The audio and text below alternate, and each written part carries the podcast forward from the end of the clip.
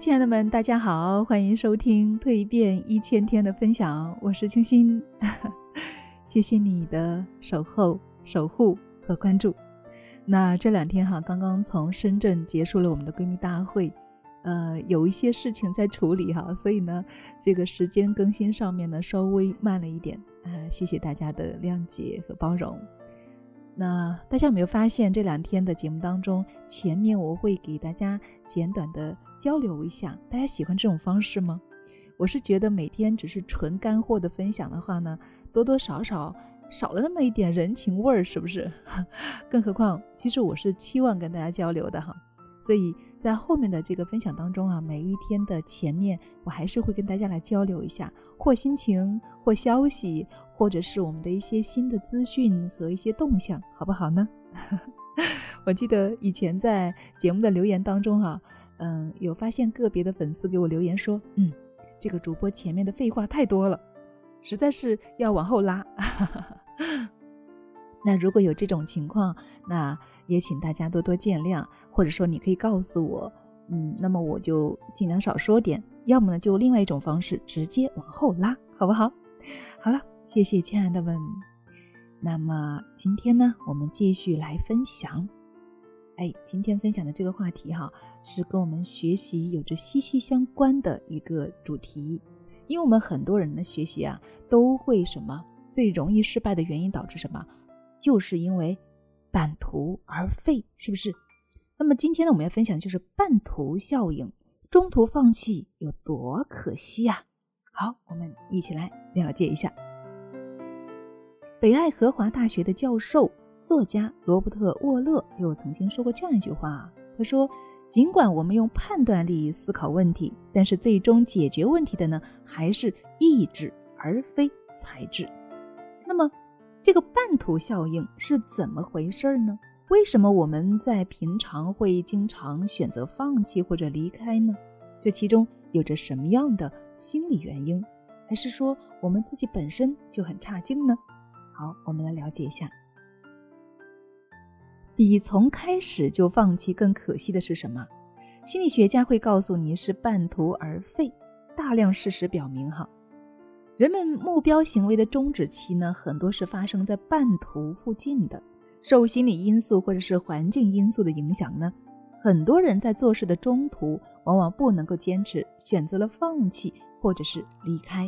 在半途效应的影响之下呢，我们放弃了练习了五年的钢琴。放弃了坚持多年的画画，还有人呢，甚至没有能够完成自己的学业。那这种例子啊是数不胜数的。那这又是为什么呢？专家们认为啊，目标行为过程的终点附近呢是敏感和脆弱极为活跃的区域。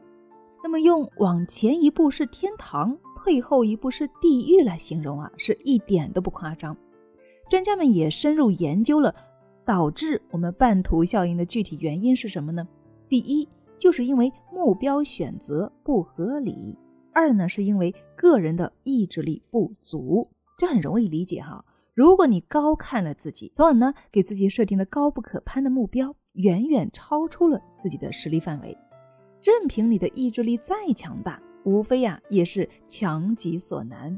那么相反的。即使你为自己设立了合理的目标，但是意志力却薄弱的无法支撑你梦想成真，无疑啊也是徒劳。让我们再从情商的角度来看待半途而废的两种直接原因，那就是目标选择不当，源于啊对自己认识不足，意志力不强，更是源于情商的不足。那么要改变你的现状呢，就应该以情商训练课为起点。将影响你走到终点的两大原因消灭于萌芽状态。好，那这个就是对于中途效应的半途效应的一个解释哈，以及我们如何来避免它。那么，呃，这里又说到了对自己的一个认识，对不对？那我们在蜕变课程当中呢，第一个单元就是教大家如何自我认知。正确的自我认知啊，可以让我们。找到内心的原动力，找到我们的目标和梦想，那么这样才可能激发我们内心最大的动力，坚持到底。那除此之外哈，我们还有一些辅助的动作是什么呢？就是我们的集体训练营。哎，很多时候啊，我们呃一个人坚持呢会比较孤独，还比较容易半途而废。但是如果有一群人，有人监督着你，哎，大家可想而知哈，这种效率啊可以提高至少十倍以上。所以，亲爱的们，如果你不能够坚持，如果呢你对自己的这个意志力有所怀疑的话，那么就欢迎你加入到我们女人课堂的学习训练营当中来。不管你是练习早起，还是练习情商。练习我们的穿衣打扮，还是练习我们的主播课程，都可以在这里有一群小伙伴陪着你，好不好呢？好了，亲爱的们，那么今天的分享呢，就是这些内容了，希望对你有所帮助。好了，我是清新，愿我们一起共同学习，共同成长。我们下期再见。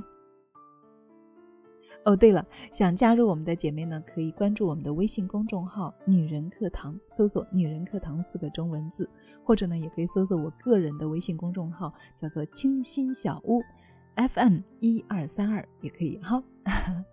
好了，那谢谢亲爱的聆听你陪伴，我们下期再见，拜拜。